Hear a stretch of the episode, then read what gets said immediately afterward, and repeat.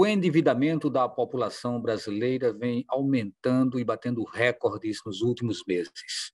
Pesquisas apontam que cerca de 12 milhões de famílias, ou seja, 73%, devem estar endividadas. Para falar sobre essas questões que se agravam, sobretudo quando a gente chega num período de compras, num período aquecido, como é o final de ano, nós recebemos aqui no programa Opinião Pernambuco Leandro Trajano. Ele é administrador e personal financeiro.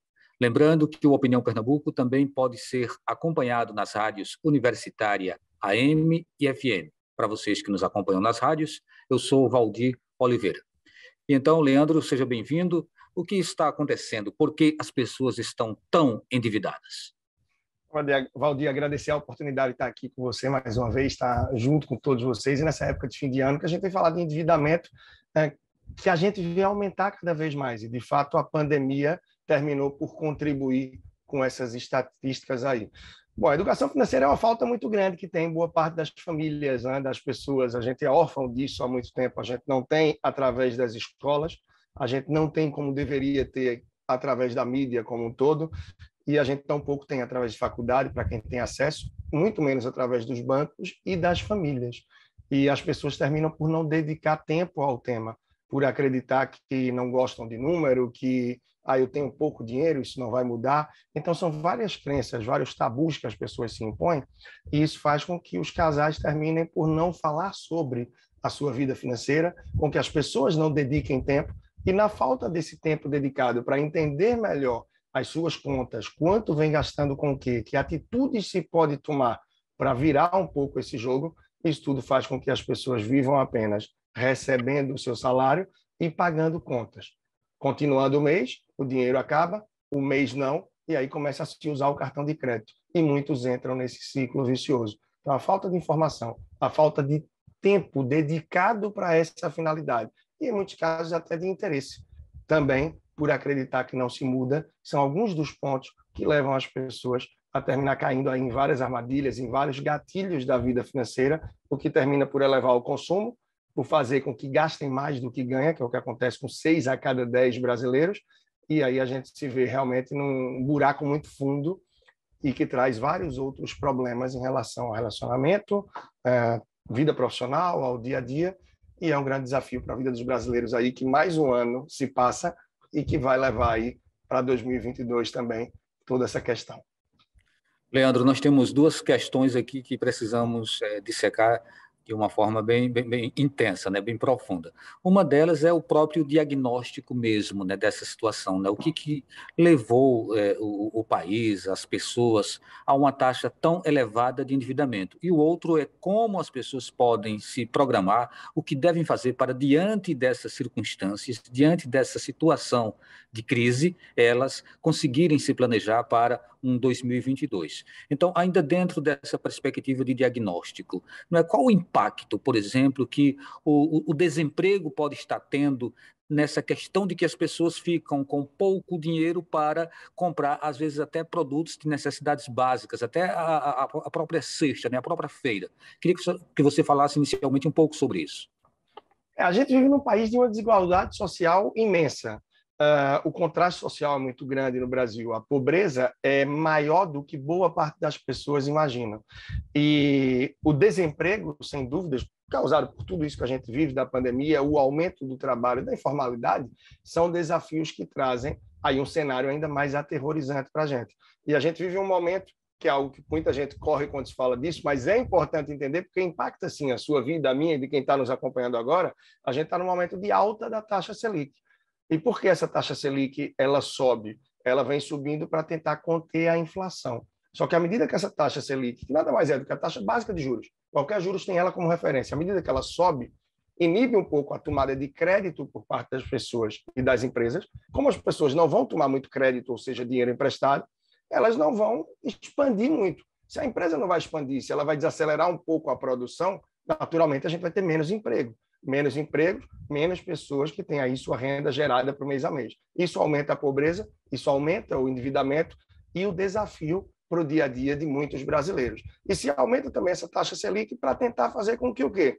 As pessoas com menos acesso a crédito, menos acesso ao dinheiro, elas vão ter menos aí é, possibilidade de compra. Menos possibilidade de compra, economia menos aquecida. Economia menos aquecida, a relação de oferta-demanda, ou seja, do que o mercado oferece, do que as pessoas querem comprar, ela cai. Afinal, as pessoas não estão com tanto acesso ao dinheiro, a situação não está fácil. À medida que essa relação cai, a balança vai equilibrando e aí tende a inflação a cair.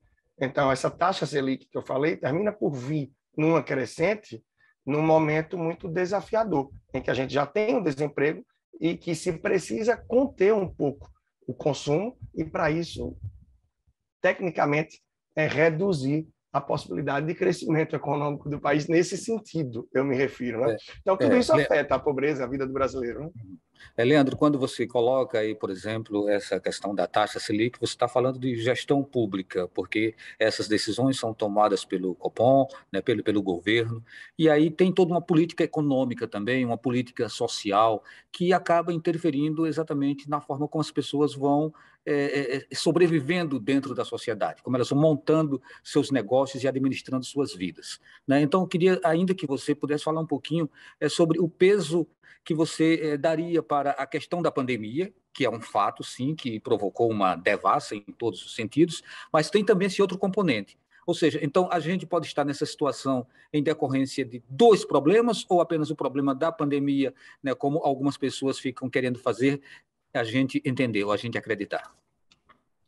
Olha, é, Valdir, a pandemia, sem dúvida, é, agravou muito. Né? A gente vê aí o país de maior economia da Europa, que é a Alemanha, na beira da recessão, né? ou seja, um segundo trimestre muito apertado, o crescimento caindo de uma forma muito grande. A China, diante de tudo, ainda conseguiu se salvar um pouco porque tomou atitudes mais enérgicas e conseguiu aí sobressair, mas a pandemia teve sim um efeito muito grande. É claro que com o passar do tempo isso já foi um pouco abrandado, né? É, muitas empresas voltaram às atividades, muitas pessoas conseguiram se recolocar ou retomar a jornada de trabalho tinha sido suspensa ou reduzida de alguma forma, mas a pandemia trouxe sim o encerramento das atividades de vários CNPJs, várias pessoas desempregadas, toda uma cadeia que teve a redução, e isso aí aumentou sim o desemprego e ainda não conseguimos retomar como era esperado. E meio a tudo isso, a gente vive outros problemas também que ocasionam aí no Brasil título econômico, político, e que faz com que a gente acredite que 2022 ainda será assim um ano muito desafiador. E em paralelo a tudo isso, a gente tem o brasileiro que de modo geral não tem hábitos financeiramente tão saudáveis. As pessoas não costumam mergulhar melhor, mergulhar mais no sentido de entender suas despesas. Quanto é que eu gasto com o quê? Qual seria o meu orçamento em relação ao que eu ganho e ao que eu gasto? O que é que eu deveria adequar para que eu tentasse não exceder as minhas despesas. E aí isso bate um pouco com o que eu falei minutos atrás. As pessoas não querem dedicar tempo, fogem, terminam por adiar isso daí e só encaram no momento de extrema. Então, a relação do brasileiro com o dinheiro, ela é um tanto quanto complicada nesse sentido. Além dos tantos gatilhos que a gente tem, né? A título de consumo, uh, o dinheiro não está na conta, na falta do dinheiro, né? não está numa corretora, não está no bolso, na bolsa, na carteira. Na verdade, a gente precisa entender que ele está no nosso comportamento, nas nossas atitudes e nas nossas escolhas no dia a dia. E é nisso que muitas pessoas penam por terminar elevando o padrão de vida além daquilo que podem, além da receita que têm, e aí causam um desequilíbrio muito, muito grande, que é o que leva a essa realidade que a gente enxerga no dia a dia e que de fato é muito desafiadora. É, o endividamento ele envolve algumas possibilidades de se efetuar compras, como, por exemplo, né, o cheque especial, o cheque pré-datado, é, o carnê de loja, o cartão de crédito.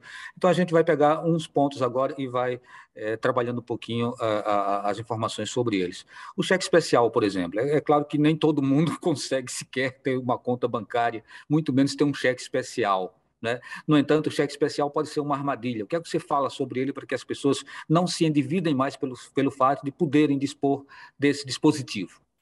É relevante isso que você fala, Valdir, porque cheque especial e o cartão de crédito, mas vamos falar do cheque especial, né? São é, ferramentas aí que deveriam ser usadas é, com extrema inteligência. E o cheque especial, por exemplo, o ideal é que nem se pise, que nem se use.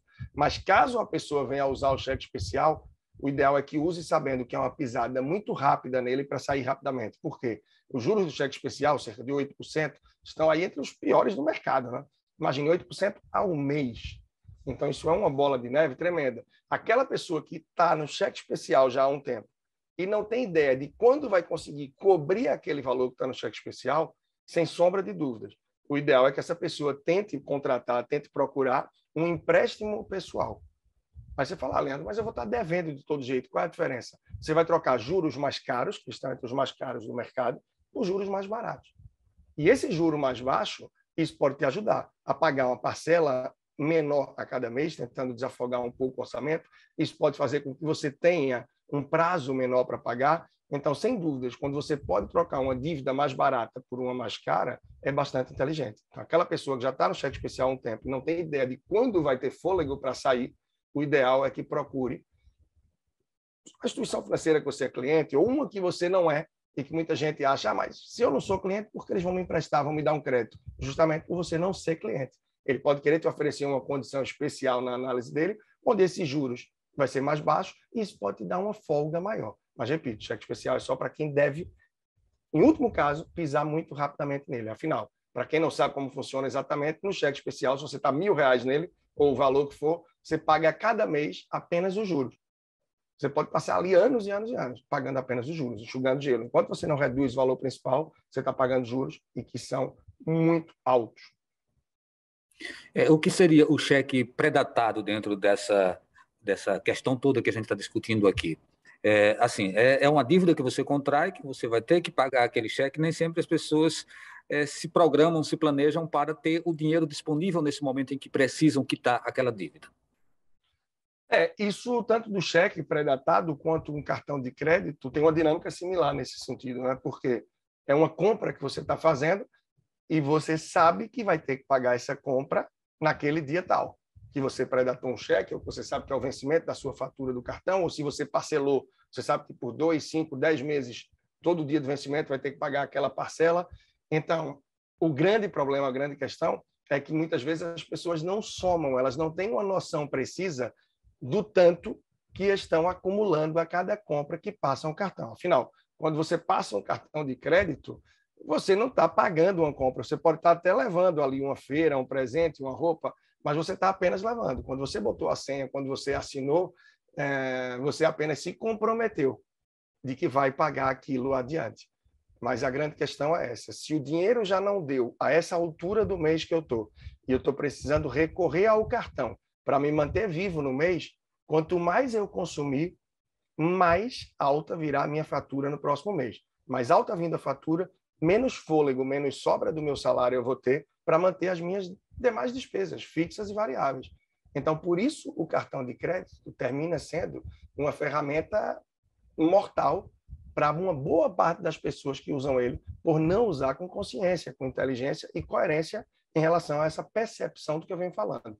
Então, é muito importante ter essa atenção, Valdir.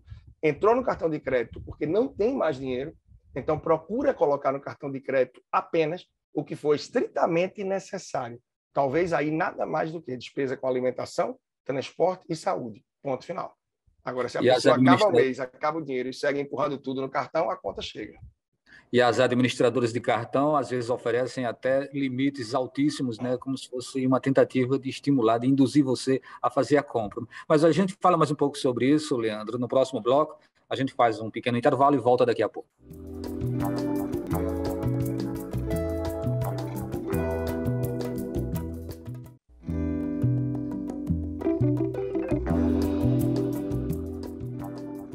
Estamos de volta com o programa Opinião Pernambuco, falando sobre planejamento financeiro, a perspectiva para 2022. Nosso convidado é Leandro Trajano, administrador e personal financeiro. Leandro, no bloco anterior nós falávamos aí sobre as ofertas das administradoras para que as pessoas possam obter limites elevados em seus cartões. Às vezes você menos imagina, quando olha lá, você já está, né? Não, eu posso gastar agora 20 mil, 30 mil, 70, 80 mil e por aí vai. Aí você se empolga e mete a mão, né? E acaba depois entrando numa roubada. Também a gente chega numa loja e está lá, né? Um monte de vendedores querendo, oferecendo para a gente a aquisição daquele cartão. Isso é uma grande cilada. Como que você é, traz orientações para que as pessoas não acabem pegando esse dispositivo para que depois acabem mais endividadas ainda. Isso é bem interessante, Valdir, porque imagina só, se você tem apenas um cartão de crédito, se você usa apenas um cartão de crédito, você só precisa monitorar o avanço da sua fatura, ou seja, as parciais, em um cartão de crédito, em um aplicativo ou em um telefone, quem checa por telefone, internet bank, não importa. Se você tem dois ou três, você já tem que acessar dois ou três. É mais difícil você fazer esse manuseio, essa gestão. E aquela pessoa que tem dois, três, tem gente que tem quatro, cinco cartões de crédito em uso, ela termina por se enganar muito. Eita, aquele cartão já está tanto. Eu vou botar nesse que está um pouco mais baixo. Eita, esse que estava mais baixo também já está estourando. Meu Deus, eu vou botar naquele terceiro que só está 100 reais. Na verdade, o que é que muda? Porque todo cartão de crédito, sim ou sim, a fatura vai vencer entre 1 e 30 do mês. Então, você vai ter que pagar durante o mês de todo jeito. Não adianta você estar tá alternando a data. E se é aquela pessoa que diz, não, mas é porque eu tenho recebimentos em datas diferentes, está fazendo malabarismo. Então, a facilidade do acesso ao crédito e essa questão, como você tocou, é, de lojas de departamento que muitas vezes oferecem, oferece também um gatilhozinho que muitas delas ainda fazem essa dinâmica. Para que você vá pagar a fatura, a fatura tem que ser paga em loja. E ela nunca paga em loja logo na entrada. Ela geralmente é lá no final da loja, nos fundos, quando você passa ainda por uma sessão de impulso, que é aquele curralzinho que vai cheio de itens ali que você termina comprando no impulso, por isso esse é o nome da sessão.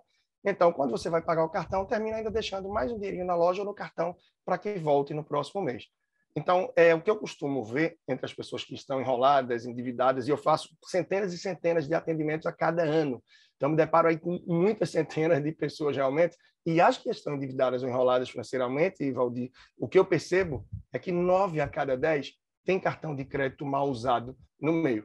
E o crédito é concedido de uma forma muito irresponsável no Brasil. Né? Eu separei aqui um pouco disso. É claro que eu não uso todos esses cartões que estão aqui, mas se você observar, é, é, eu vou tirando, vou fazendo esses cartões para que eu possa conhecer e apresentar para clientes ou em eventos e tal, quais são os que se adequam melhor a cada perfil, não é a cada perfil. Só que o crédito é concedido de forma muito irresponsável no geral.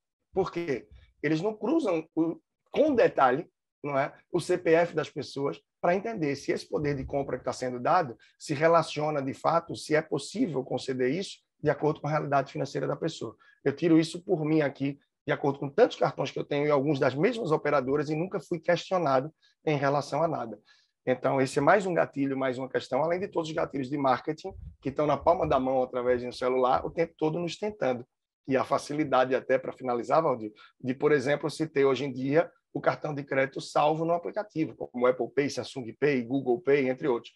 Então, a pessoa pensa em comprar, quando você vai botar o número do cartão, ele já sugere para você escolher ali o cartão que você quer ou se é aquele que você usa.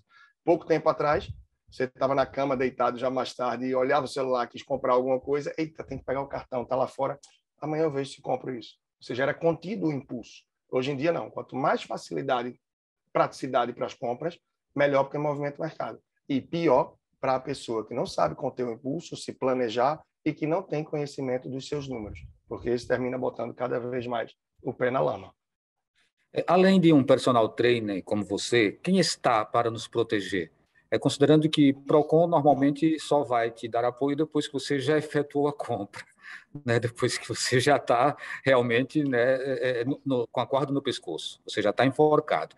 É, faltam políticas públicas, porque também, por outro lado, a gente ainda tem uma publicidade muito aguerrida em cima das pessoas: compre, compre, compre. Né? Então, assim, quem realmente pode defender o cidadão diante de tantas armadilhas? Boa, Valdir. A gente tem sim, não é? A gente tem aí um PROCON para recorrer, a gente tem, a depender do que for, uma defensoria pública, a gente tem livros, a gente tem podcasts, hoje tem canais de YouTube, tem programas como esse é, que ajudam a orientar e despertar a pessoa em relação, em relação à relevância do tema. Em relação à relevância do tema. Porém, realmente, para cuidar da vida financeira, é algo que é, não se terceiriza. Né? Você pode até ter, é, ter um consultor financeiro, ter um personal financeiro, um mentor, alguém que chegue perto de você e que possa te ajudar e te orientar. Mas realmente assumir isso pela pessoa, ter uma procuração, é o que não acontece. Então, o que precisa, só para finalizar, é realmente interesse da pessoa, encarar de frente a situação e entender que precisa de uma orientação, ou pelo menos de dedicar um tempo para ler, estudar, entender as saídas que existem e se dedicar para procurar trilhar esse caminho para realmente virar o jogo.